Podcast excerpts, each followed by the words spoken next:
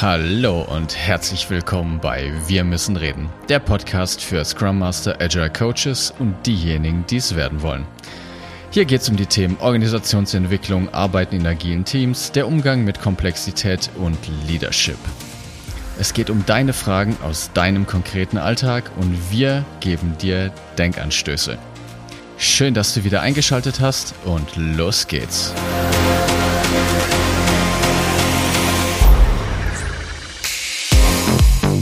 Ja, herzlich willkommen hier wieder bei Wir müssen reden, beziehungsweise deine Fragen, wir antworten. Nach einer langen Sommerpause, wie angekündigt, Martin, super cool, dass es jetzt wieder klappt und wir jetzt mit etwas Verspätung wieder durchstarten. Herzlich willkommen, Martin. Hallo, grüß dich, David. Hallo. Ja, ich freue mich auch wieder da zu sein nach unserer kleineren Pause.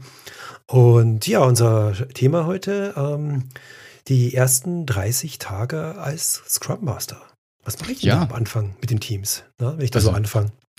Die Community lebt, das ist super cool. Wir haben uns sehr gefreut und hat uns natürlich sehr motiviert, jetzt hier einfach weiterzumachen, weil wir tatsächlich die eine oder andere Anfrage bekommen haben und es hieß, wann wir denn endlich weitermachen und dem wollen wir jetzt natürlich nachkommen. Genau, und das war schon die erste Frage, die da gekommen ist. Ähm, und deshalb ähm, widmen uns wir der natürlich gleich als erstes. Genau. Also was mache ich in den ersten 30 Tagen als Scrum Master oder Scrum Masterin? Super coole Frage. Und am Anfang ist es natürlich erstmal wichtig, die Ausgangssituation festzuhalten. Von was sprechen wir denn jetzt hier eigentlich? Ne? Nicht jedes Team ist natürlich gleich. Und wir gehen jetzt einfach mal aus von einer ganz klassischen Standardsituation. Das heißt, wir haben sieben plus minus zwei Entwickler in unserem Team. Es gibt ein PO und eben dann dich in dem Fall als Scrum Master oder Scrum Masterin. Und wir arbeiten halt für ein Kunden oder für irgendein Projekt.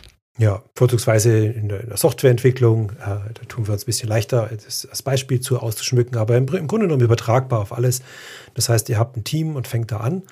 Und ähm, wenn ihr als Scrum Master dann anfangt, ist ja selten so, dass ihr äh, von dem zwei Tage Scrum Master Kurs kommt und von der Straße eingefangen werdet und dann anfangt. In der Regel habt ihr eine Rolle davor gehabt. Ne? Das sollten wir auch nicht ganz außer Acht lassen. Also was könnte es sein? Ähm, ihr wart Projektmanager, ihr wart vielleicht sogar ein Entwickler, der jetzt Scrum Master wird, oder ihr seid ein kompletter Quereinsteiger, der irgendwie aus der Psychologie oder Soziologie kommt. Ne? Ähm, das ist schon so ein bisschen, was wir auch beobachten, David, ne? dass da so viel einfach auch äh, reinwachsen in diese Rolle, oder? Ja, es gibt ja keine klassische Ausbildung für Scrum Master, außer dem eben schon erwähnten klassischen Zertifizierung. Und je nachdem, aus welcher Rolle man jetzt vorher natürlich kommt und vor allem wie lange man diese Rolle schon inne hatte, bringt man natürlich wie soll ich sagen, Altlasten mit in diese neue Rolle. Und als Beispiel wäre da, fangen wir einfach mit dem Projektleiter an oder mit dem Projektmanager. Ja, genau, da ist gut. Würde ich jetzt einfach mal behaupten, die größte Gefahr, die da natürlich ist, wenn ein Projektmanager Scrum Master wird, dass da natürlich die formale Macht mitschwingt. Ne? Die sind ja, die hat er vorher, vorher gehabt. Ne? Gewesen. Ne? Ja. Die ja, vorher genau. gehabt, jetzt hat er sie, jetzt hat er sie zwar, jetzt hat er sie nicht mehr. Das ist eigentlich das, das Hauptproblem dann, ne? Äh, dass er jetzt quasi nicht mehr anweisen kann, was jetzt gemacht wird. Ja, bitte benutzt dieses Jira-Template jetzt, ich gebe das vor sondern er ist in einer ganz anderen Rolle. Er ist in der lateralen Führung, das heißt, er muss darum werben. Er sagt, ich hätte hier einen Vorschlag, wollt ihr das? Bringt es euch was? Nützt es euch was? Also da tun sich die meisten sehr, sehr schwer, die aus dem Projektmanagement kommen, jetzt da, da umzuschalten. Sowohl in der Wahrnehmung von dem, vom Team als auch in dem, äh, wie sie, wie, was sie selbst tun. Ne? Ja. Hast du einen konkreten Tipp für Projektmanager, wie man das ablegen kann oder was man da am besten tut? Ja, ja, den hätte ich und zwar äh, Sprache. Sprache formt unsere Gedanken. Und ähm, was ihr tun könnt, ist in eine sehr passive Sprache reinzuwechseln. Das muss man ein bisschen einüben. Ja? Äh, so typische Keywords, ich biete an, ich würde euch einladen, was denkt ihr denn davon? So Sachen wie ihr müsst, das streicht ihr. Höchstens mal ihr dürft dran denken, das so zu machen. Ja? Ähm, das verändert relativ schnell äh, den Gedankengang. Ja, und es tut eure Haltung, die ihr gegenüber dem Team habt, verändern. Sowohl sichtbar für das Team, als auch spürbar emotional für euch. Also wenn ich sage, ich lade euch ein, das und das zu machen, was haltet ihr davon? Dann kann ich gar nicht abbiegen rhetorisch in, ihr müsst jetzt das tun und bitte benutzt es, ja. Das heißt, ich bin irgendwie ärgerlich oder so, ja, oder verärgert. Also Sprache hilft euch da ganz, ganz gewaltig. Ja, jetzt kann es natürlich sein, also der Gedanke ist mir jetzt gerade gekommen, das klingt dann, das kann natürlich jetzt irgendwie sehr weichgespült alles klingen, ne? Also fragt man sich ja gut, ist jetzt hier wieder Happy Bappy äh, Family Life, ne? Und jeder macht mhm. irgendwie, was er will und keiner will Verantwortung übernehmen und keiner will irgendwie jetzt dem Team sagen, was denn wirklich zu tun ist. Da würden wir jetzt dann im Nachgang nochmal genauer eingehen, nur das hat natürlich alles seinen Sinn und Zweck, warum gerade im, in Scrum oder in agilen Arbeitsweisen es keine formale Macht geben soll. Aus ja. einem ganz guten Grund. Muss man die Rollen Ge mal definieren. Ja. Der, der genau. Dev ist, da, ist, das, ist die nächste Rolle, die es da gibt. Ja. Der hat nicht das Problem mit der formalen Macht, der hat typischerweise das Problem, dass er quasi ähm, inhaltlich involviert ist. Ja. ja. Und auch das macht ein Scrum Master nicht. Der programmiert keinen Code mehr, der sagt auf gar keinen Fall, wie was geht. Ja. Und wenn ihr es wisst, müsst ihr es für euch behalten. Weil ihr nehmt sonst der, dem Team die Gelegenheit zu lernen. Genau. Und gerade der objektive Blick ist eigentlich das, was den Scrum Master, was einen Mehrwert des Scrum Masters halt ist, ne? dass er eben ja. nicht technisch zu weit drin ist und dann in Diskussion reingesogen wird. Ja, ja. genau. Und dann die, die dann Quereinsteiger. Quereinsteiger, ja. genau. Da, was gibt es da typisch? Da gibt es so Psychologen, Soziologen. Ähm, die Soziologen haben es ein bisschen leichter. Äh, dem Psychologen äh, fällt es oft schwer, ähm, weil die ja gerne, äh, so, weil ihre Hauptaufgabe ja mit dem Menschen zu ist, zu arbeiten, also mit der einen Person. Und ähm, das ist jetzt in Organisationen, ist es nur dann richtig, wenn ich, wenn es auf eine Person ankommt. Ja, mhm. also in einem Räderwerk, in einer maschinenartigen Fabrik, da kommt es auf die eine Person an. Aber in der Regel haben wir ja Teams und komplexe Problemstellungen und da kommt es eben nicht auf die eine Person an, sondern auf, die, auf das Team. Ja, das heißt, Soziologen tun sich da leichter, weil sie diese Teamsicht haben, diese Gesamtsicht. Ähm, und der, der große Vorteil von Quereinsteigern, sie haben nicht das Problem, was der Projektmanager und der Dev hat, dass sie formale Macht haben und dass sie inhaltlich involviert sind, nämlich schon gar nicht. Ja, das kann also echt ein guter Vorteil auch sein für Quereinsteiger. Ja, ja, absolut, definitiv. Die Gefahr, die da halt einfach nur noch besteht, ist, dass da die Tendenz wahrscheinlich zu hoch ist, dass man zu sehr probiert, am Menschen rumzuschrauben. Ja, richtig, ja. Genau. Da sind wir aber schon in anderen Folgen drauf eingegangen, wie wichtig da der Blick eben mehr am, auf Systemische ist. Und da werden wir sicherlich immer wieder in allen Folgen noch drauf zurückkommen. Ja. Genau. Und was, was ist jetzt die Rolle von dem, von dem Scrum Master? Äh, jetzt wissen wir, was er alles nicht machen darf. Äh, was soll er denn machen?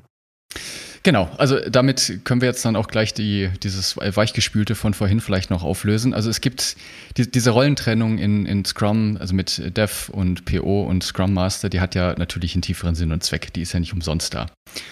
Und mh, mm, also am besten kann man es so beschreiben, oder ich finde diese die, die Vorstellung ganz schön, wenn man sich diese drei Rollen als einen Kreis vorstellt und diese drei Kreise dann eben sich überlagern und in der Mitte dann quasi der Sweet Spot ist, wo alle drei Stärken zusammenkommen. Und diese drei Kreise sind eben in dem einen Fall, dass ich einmal das Richtige bauen möchte.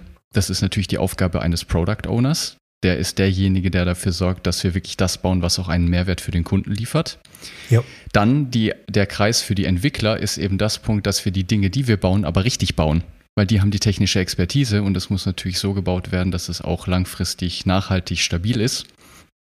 Und der dritte Kreis, und das ist jetzt die Aufgabe des Scrum Masters, ist diskutierbar, nur jetzt rein in der Theorie sagt man eben, da geht es darum, das schnell zu machen. Also dass man natürlich auch probiert, Effektivität und auch Effizienz natürlich mit da in das Team reinzubringen. Und das ist dann eben die Aufgabe des Scrum Masters. Ja. ja. und äh, nur wenn alle drei Punkte wirklich ideal zusammenkommen, hat man die ideale Mischung. Weil wenn es nur eins oder zwei von dreien gibt, hat man irgendwie immer eine komische Schieflage. Ja, richtig. Also PO, was, Team, wie, Scrum Master, Fast. Ähm, das Fast ist nicht mit der Peitsche gemeint. Ne? Also das heißt so, äh, denkt schneller. Ja?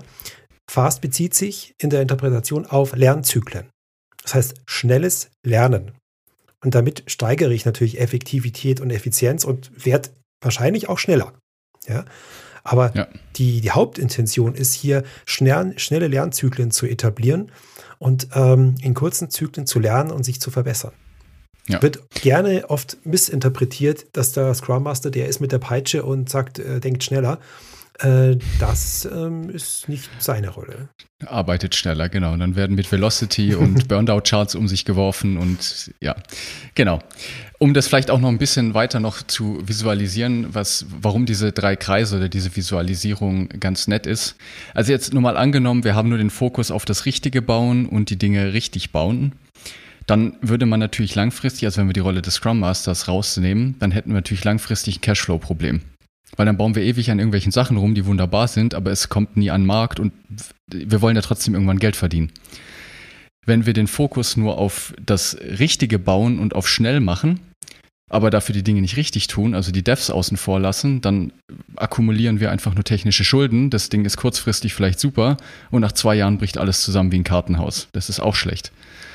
Wenn wir den Fokus nur auf schnell und die Dinge richtig machen, dann bauen wir halt in super Geschwindigkeit eine wunderschöne Kathedrale, aber der Kunde will leider keine Kathedrale. Der wollte lieber ein Schlauchboot um es jetzt irgendwelche Beispiele zu nennen.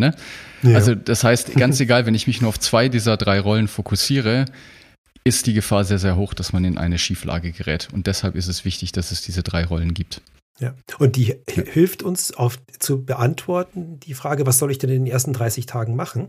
Ja, das ist schon mal die Richtung, in die es gehen kann. Ähm, und wie das dann konkret jetzt ausschaut, ähm, gehen wir jetzt mal rein. Ja, also ähm, anzufangen ist mal grundsätzlich, glaube ich, eine gute Idee, äh, reden. Ja, das gehört dazu. Ich führe eins zu eins Gespräche mit den Leuten, schaue, dass ich Oberfläche zum Team bekomme. Das ist in den Remote-Zeiten und Remote-Situationen besonders wichtig. Das heißt, wenn ihr jetzt nicht wirklich im Teamraum drin sitzt, ja, physisch, ja, dann werdet ihr ein paar One-to-One-Gespräche äh, via Video halt machen müssen, damit ihr einfach mal die Leute kennenlernt. Ja. Äh, kostet ja. Zeit, macht es möglichst minimalinvasiv, sodass die nicht großartig bei der Arbeit gestört werden, ja. Ähm, und redet mit den Leuten, dass ihr die mal kennenlernt. Das ist schon mal das Erste. Genau. Und ich sage bei mir immer ganz gerne in den ersten 30 Tagen, und die 30 Tage sind jetzt erstmal fiktiv, ja, nur beobachten, beobachten, beobachten. An mhm. sich erstmal gar nichts tun. Böse Zungen könnten behaupten, gut, was machst du denn eigentlich den ganzen Tag? Ja, aber es ja. ist eben extrem wichtig, wirklich zu gucken. Und ich hatte jetzt den, den schönen Fall, dass ich jetzt eben ein neues Projekt wirklich auf der grünen Wiese mit neuem Team anfangen durfte. Und es ist, ist lustig, es macht wirklich Spaß, weil ich mache einfach wirklich, also ich stelle den Rahmen für ein Daily oder so, nur ich mache einfach nichts. Ich will gucken, was vom Team kommt. Ich beobachte. Ergreift jemand die Initiative, fragen Sie nach, machen Sie Verbesserungsvorschläge. Ich, ich muss Informationen sammeln. Wo steht das Team? Ja.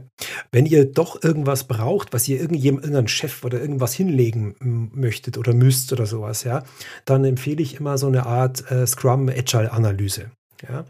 Ähm, das dient einerseits euch als Denkwerkzeug, als Analysewerkzeug. Was muss ich denn beobachten? Ja. Ähm, und ähm, das ist auch ein schöner Kreuzelbogen, wo man sich viele Notizen machen kann und, und ankreuzen, so ein bisschen checklistenartig. Ähm, das ist eine Art Test. Ist, das, ist die Agilität, wie ist die ausgeprägt? Ja? Ähm, Agilität kann man ja nicht per se testen, aber für Leute, die jetzt irgendwie sehen wollen, dass ihr was tut, äh, dass ihr denkt, dass ihr euch überlegt, ist das eine super Dokumentation. Ja? Gibt es äh, verschiedene Checklisten, wo man das machen, ist aus dem Buch Scrum in der Praxis äh, gibt es eine Checkliste, die ist relativ detailliert, die die einzelnen Rollen, die wir gerade beschrieben haben, analysiert. Also das hilft euch auf jeden Fall, um zu dokumentieren, dass ihr beobachtet. Ja? Mhm. Also dann schreibt ihr das einfach auf, was ihr beobachtet. Äh, und damit habt ihr eine Legitimation gegenüber euren Auftraggebern. Wenn die euch fragen, ja. hey, was macht ihr denn gerade seit 30 Tagen? Ja, ja, ich beobachte. Blöde Antwort, wenn der euch zahlen soll. Ja? Ähm, das heißt, ähm, zeigt ihm dann halt einfach das, was ihr beobachtet habt und sagt, ja, das ist meine Reflexion und so weiter. Aber wir können auch mehr machen. Ne? Ähm, genau. Das ist mal so ein Ding. Ähm, ihr fangt in der Regel würde ich sagen, bei dem kleinsten kleinen Nenner an und tastet euch dann behutsam in die Organisation vor. Was heißt das? Ihr geht so spiralenartig vor. Sprich, ihr fangt im Daily an, da was zu optimieren, wenn ihr eine Intervention startet oder eine Änderung vorschlagt. Tastet euch ins, ins Review, ins Refinement vor, ähm, geht dann in die Sprintplanung, vielleicht in die übergeordnete Sprintplanung des Unternehmens und dann wirkt ihr erst in die Organisation. Der Grund, warum ihr das so aus dieser kleinen Zelle nach außen langsam schrittweise macht, ist der, dass ihr am Anfang die Organisation oder das Team einfach noch schlichtweg nicht kennt. Und dieses Risiko, wenn ihr dann reingeht und sagt, hey, ich tue jetzt gleich mal organisatorisch was ändern, wir müssen da grundsätzlich alles anders machen, das Risiko, dass ihr da einfach falsch liegt, ist halt sehr, sehr hoch. Das heißt, fangt im Kleinen an, lernt das Team kennen, schaut euch mal das Daily an. Ja? Läuft das Daily? Stellen die die richtigen Fragen? Findet da Reporting statt oder findet da ein Austausch statt? Das wäre der Knotenpunkt, wo ihr anfangen könnt für eine Intervention, nachdem ihr mit den Leuten mal ein bisschen geredet habt und euch so einen ersten Eindruck gemacht habt. Das heißt, in kleinen Schritten dann quasi loslegen und ganz im agilen Stil halt iterativ vorgehen. Genau. Jetzt ist natürlich das Schwierige auch an dieser natürlich absichtlich recht offenen und weit gefassten Frage. Hängt natürlich jetzt auch ein bisschen vom Erfahrungslevel des Scrum Masters ab. Ne? Also ja, wenn ich jetzt Fall. irgendwie als erfahrener Scrum Master wieder in ein neues Team komme oder ob ich jetzt in dem Fall, wie vorhin besprochen, wirklich das erste Mal überhaupt in meinem Leben ein erstes Team bekomme, dann ist natürlich dieser Schritt und jetzt direkt auf Organisationsebene zu arbeiten, das kann jetzt natürlich abschreckend wirken. Nur dann ist natürlich auch wiederum die Aufgabe, tatsächlich sich auch Wissen anzueignen. Und da gibt es ja unendlich viele Materialien. Das gilt natürlich nicht nur fürs Team, sondern dann auch für die eigene Rolle. Ich besuche Workshops, Fortbildungen, ich ähm, probiere mich vor allen Dingen ganz wichtig zu netzwerken mit anderen Leuten aus meiner Organisation. Ähm, besuche COPs, wie es jetzt ja bei Yambit oder in anderen Organisationen auch gibt. Also es gibt so unendlich viele Möglichkeiten, sich mit anderen Leuten zu vernetzen und das halte ich für ganz, ganz, ganz, ganz wichtig. Umgebt euch mit den Leuten, die diese Aufgaben halt regelmäßig machen, euch ein paar Jahre voraus sind und euch da einfach Tipps und Tricks geben können. Definitiv, ja. ja. Die Vernetzung trägt auch dazu bei, dass ihr das Unternehmen kennenlernt, äh, dass ihr versteht, wie das tickt. Und ähm, nur so nebenbei, Netzwerkarbeit als Scrum Master ist Teil eurer Arbeit. Ne? Also das ja. ist kein, kein, kein, Hobby oder Privatvergnügen, das macht ihr in der Arbeitszeit. Ja? Äh, in der normalen Firma steht ihr an der Kaffeeküche und ratscht mal mit einem Scrum Master Kollegen, wie er das dann so macht. Und in der virtuellen Welt müsst ihr halt einfach dann Termine ausmachen. Ja, da geht ihr her äh, und da dürft ihr einfach die Leute anhören. Du hast mal einen kurzen Austausch, ich habe da ein Problem, magst mal zuhören. Äh, die wenigsten Berufskollegen sagen da, nee, hör mal auf mit dem Schmarrn. Die sind da begierig drauf. Ja, ja, interessant, cooles Problem. Äh, ich möchte, lass uns zusammen mal ein bisschen drauf rumdenken. Ähm, das werdet ihr eigentlich in der Regel immer kriegen, so als Antwort, würde ich mal behaupten. Und das Gleiche gilt natürlich nicht nur innerhalb der eigenen Organisation, sondern vor allem auch Richtung Organisation des Kunden. Wahrscheinlich sogar da noch viel wichtiger. Gerade, ich klammer jetzt mal aus, wenn man jetzt nicht gerade wirklich komplett frisch in der Rolle anfängt. Aber ich als Scrum Master in einem Team bei einem Kunden, ich brauche einen Sparringspartner auf Kundenseite. Ich kenne ja die Kundenorganisation gar nicht und da kann ich auch erstmal jetzt, wenn wir vom Dienstleistungsverhältnis sprechen, überhaupt nicht reinwirken. Ja. Erstmal, das ist ja schon intern schwer genug. Wie soll ich das dann an extern machen? Also deshalb Netzwerken, Netzwerken, Netzwerken, gerade in die Kundenorganisation rein, weil ihr da jemanden braucht, der die Kundenorganisation hin und auswendig kennt, mit dem ihr gut könnt, der idealerweise hoffentlich euch da gut ergänzt und ihr da ein gutes Team abgibt. Ja. Und die Frage, wie findet ihr die denn? Ja. Genau da, wo der David beschrieben hat, schaut, gibt es da irgendwelche Meetings, COPs, Kaffeeküchen-Meetings, informelle Treffen. Und sollte es das, das gibt es auch in diesen Organisationen, die es nicht geben, dann macht ihr selber sowas keine Ahnung, da macht ihr mal, ja, am Freitagnachmittag macht ihr einen kurzen Talk über, lasst uns mal drüber reden, wie Agilität da und da, da funktioniert oder überlegt euch irgendein Thema. Ja? Und ladet die Leute ein und ähm, verbreitet es ein bisschen und schaut mal, wer da kommt. Und die dann kommen, das sind eure Leute, die euch helfen können. Ja, so, das war jetzt alles noch, also sind natürlich schon auch konkrete Tipps, nur das war jetzt schon viel Richtung auch Organisationsebene. Jetzt können wir nochmal den halben Schritt zurückgehen und nochmal auf Teamebene wirklich reingucken. Was kannst du denn ganz konkret in deinem Team noch an Themen angehen? Und da können wir dir jetzt einfach ein paar Themen mal mitgeben. Ein Klassiker ist das ganze Thema Schätzung. Gerade ja. wenn du mit einem neuen Thema anfängst. Ne? Definitiv. Wie wollen wir schätzen? Wollen wir überhaupt schätzen? Schätzen wir mit Storypoints in T-Shirt-Sizes, in Hunden, Katzen, Mäusen, was auch immer? Oder verfolgen wir die Hashtag NoEstimates? Hängt natürlich auch vom Kunden ab. Ist ein klassisches Thema. Kann man sich wunderbar in den ersten 30 Tagen mit dem Team drum, drum kümmern. Muss man wahrscheinlich sogar. Ja, und ihr habt bei solchen Gelegenheiten natürlich immer die Gelegenheit, agiles Wissen zu vermitteln und äh, wieder glatt zu ziehen. Ja?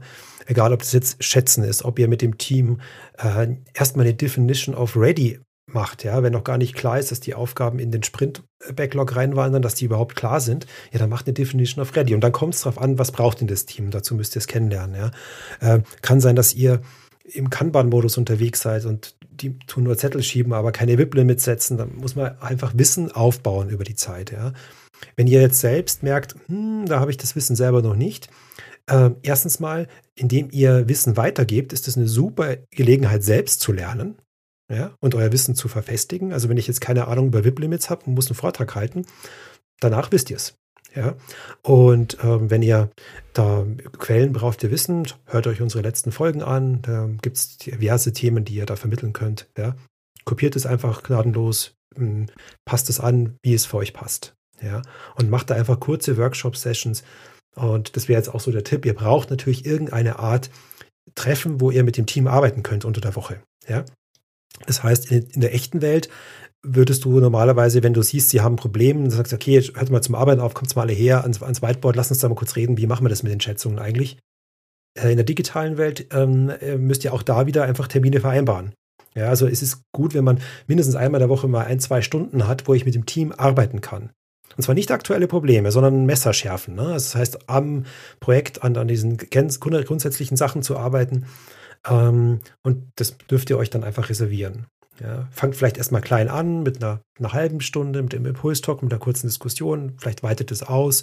Lieber öfters und kurz als groß und lang. Ja. Und ähm, da könnt ihr arbeiten. Im schlimmsten Fall, wenn ihr es gar nicht unterbringt, dann packt es in die Retro rein. Ja. Mhm. Dann wird halt die Retro ein bisschen länger. Ja. Also da, da habt ihr auf jeden Fall Legitimation. Also wenn dann der Chef sagt, ja, die Retro, warum dauert denn die jetzt drei Stunden? Sagt, ja, das müssen wir jetzt einfach besprechen. Gibt so viele Sachen zu besprechen, ja. Und dann ist das der Raum, wo ihr mit dem Team arbeitet. Also ihr müsst ja. auf jeden Fall da schauen, dass ihr einen Raum habt, wo ihr mit dem, mit dem Team arbeiten könnt. Ja. Remote-Zusammenarbeit ist jetzt natürlich vor allen Dingen bedingt durch die letzten zwei Jahre ein Dauerbrenner-Thema. Finde, ist mir persönlich wichtig. Das sind natürlich auch persönliche Präferenzen. Ich war jetzt letztens erst wieder in einem Meeting in der eine, ähm, ein, ein Mitentwickler von einem anderen Team Sachen präsentiert hat und ich bin aus dem Meeting rausgegangen, weil das, ich, ich konnte es mir nicht anhören. Die Qualität war so schlecht, ja. wo ich mir echt gedacht habe, Junge, besorgt dir ein anständiges Headset. Wir sind jetzt seit zwei Jahren im Homeoffice und die Leute kriegen es nicht hin, anständiges Remote Homeoffice einzurichten. Da, also, ja, weiß ich nicht, da hört bei mir das Verständnis irgendwie auf. Ja, ich verstehe deine Empörung.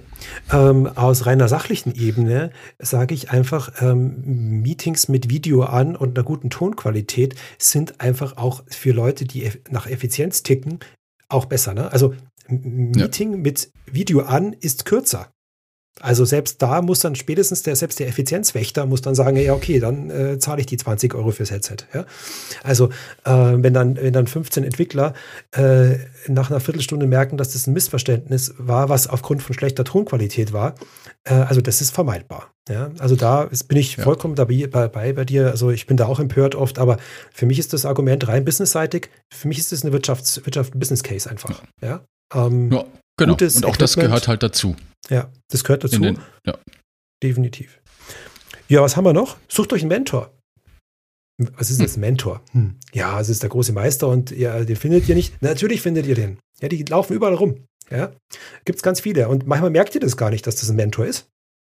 Ja, manchmal ist das ein Kollege, der redet mit euch einfach drüber und denkt drüber nach.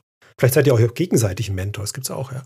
Ähm, und also, ihr braucht jemanden, mit dem ihr euch intensiv austauschen könnt, wo ihr wirklich Klartext reden könnt, Probleme besprechen könnt, Unsicherheiten offenlegen könnt. Einen Vertrauten, den müsst ihr irgendwie ganz, ganz, ganz dringend finden, weil sonst seid ihr alleine und das ist ganz blöd, weil ihr seid ja da als Fachkraft sozusagen für das Agile und fürs Scrum und alles verantwortlich und seid ja auch weiter Flur, alleine.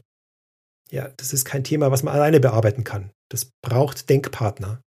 Ja, das heißt, sucht euch jemanden, mit dem ihr reden könnt, den ihr nachts um drei anrufen könnt, wenn es brennt.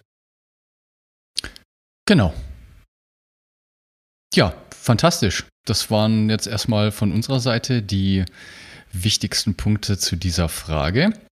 Dann jetzt zum Abschluss noch eine kleine Ankündigung aus privater Sache, quasi ein kurzer Werbeblock. Das eine ist, wir haben jetzt natürlich die Sommerpause auch genutzt und haben auch eigene Themen schon gesammelt. Es gibt jetzt eine Webseite zu diesem Podcast, die ich dann auch noch in den Chat posten werde und die ihr auch auf den gängigen Podcast-Portalen dann in der Beschreibung findet. Dort könnt ihr jetzt zukünftig eure Fragen einfach posten. Da findet ihr dann den Zoom-Link und auch wann diese Folge dann quasi aufgenommen wird und ihr dazukommen könnt. Und natürlich weiterhin einfach direkt Martin oder mich anschreiben auf den Social-Media-Kanälen, wo auch immer ihr möchtet. Irgendwie kommen die Fragen zu uns. Und der zweite Punkt, wir hatten einfach mal eine Idee, wir wollen ein Experiment starten und dieses Experiment heißt, dass wir gerne ein Buch, Working Book, E-Book, irgendwas in der Art machen möchten, wo es eben genau auch um diese Frage geht, was mache ich eigentlich als neuer Scrum Master? Wie gehe ich in den ersten 30, dann wahrscheinlich die ersten 100 Tage wirklich vor? Da soll es dann gehen um Rollenklärung, Auftragsklärung. Wir werden theoretisch Sachen aus der Systemtheorie und all diese Sachen da beschreiben. Und wenn es da Interesse gibt von eurer Seite, dann geht bitte auf die Webseite, die ihr in der Beschreibung findet, tragt euch da unten in die Warteliste ein und so können wir mal abchecken, ob es denn da wirklich Bedarf gibt. Genau, würden genau. wir uns freuen. Und wenn ihr fürs nächste Mal wieder Fragen habt, ähm, gerne ähm, auf die Webseite, ähm, die in den Show Notes steht, ähm, eintragen, uns direkt anschreiben über Social Media oder über unsere Netzwerke. Ja, und dann freuen wir uns aufs nächste Mal, wenn wir wieder ähm, Fragen von euch beantworten. Und ja. Vielen Dank, dass ihr dabei seid. Eine gute Zeit und bis bald. Bis denn. Das war der Podcast Wir müssen reden. Wenn du eine Frage stellen möchtest oder auch einfach wissen möchtest, welche Fragen wir als nächstes beantworten, wann die nächsten Live-Sessions stattfinden oder wann wir Sonderveranstaltungen anbieten, das alles erfährst du auf unserer Webseite wir-müssen-reden.net.